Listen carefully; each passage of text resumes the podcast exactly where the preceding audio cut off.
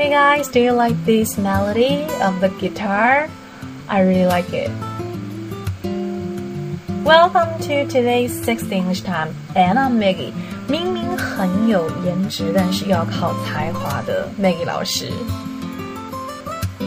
那么今天要锻炼一下大家自己的一个啊、呃、英文水平了哈，尤其是对这个发音很有自信的同学，你敢说这些英文你的发音都对了吗？来挑战一下，Give it a shot。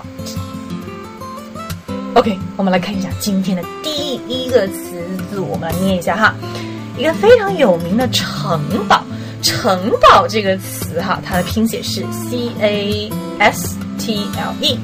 那么很多人他会这样念了，说，哦，It's a famous castle。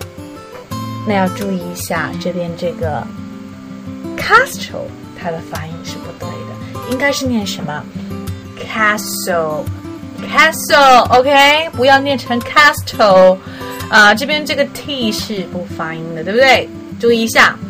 So it is a famous castle castle. Okay? Mm. So that's number one.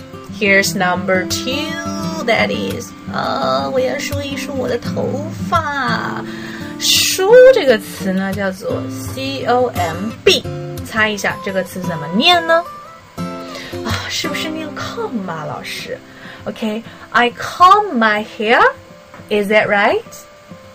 Sorry, baby, it's not right. 这个不是念 com，OK，、okay? 是念什么呢？comb，comb，OK。I comb my hair.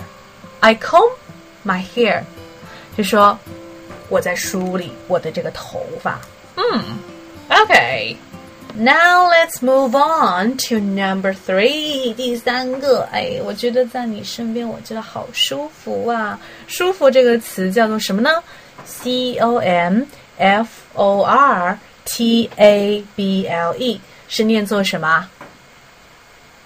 有些人会念 comfortable，comfortable。I feel comfortable around you，这个是 wrong，wrong，wrong，不对的，应该是念。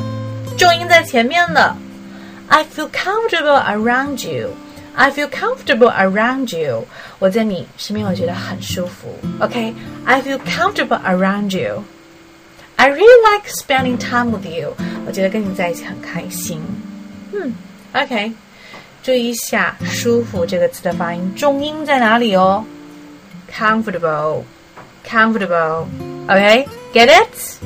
I know you are so smart. And today's last one，一匹黑马，黑马，马啊，H O R S E 这个词念作什么呢？呃、uh,，Is it a black house?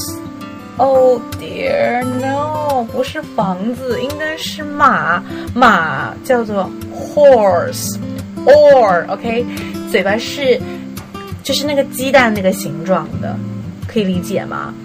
Horse, horse, OK, a black horse 不是 house，不是把这个嘴巴往两边裂开的这个 ow。All right, OK。好，回顾一下今天的四个词组。第一个，着名的城港城堡，Sorry 啊，中文也不会讲。A famous castle, right? Number two，我梳我的头发。 I comb my hair. 嗯，哎，我觉得在你身边很舒服，很安心。I feel comfortable around you. Number four，一匹黑马，a black horse.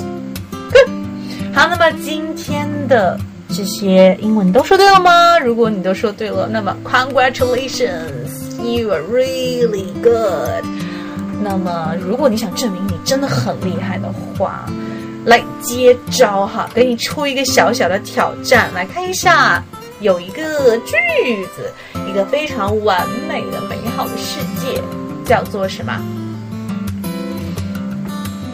？W H A T，第一个词，第二个 A，第三个 W O N D E R F U L，第四个 W。O R L D，我不能念哈，因为要给你们出作业，所以说告诉我这个非常美好世界这个词怎么念呢？赶紧微信私信我吧，我的微信是三三幺五幺五八幺零，给你个性感的发音。All right, have fun in English and be sexy, smart and cool. 不要忘记把好东西分享给大家哦！这个分享到朋友圈的话，那个会非常的开心的，帮助更多的人来练我们的口语。All right, so see you next time. Enjoy.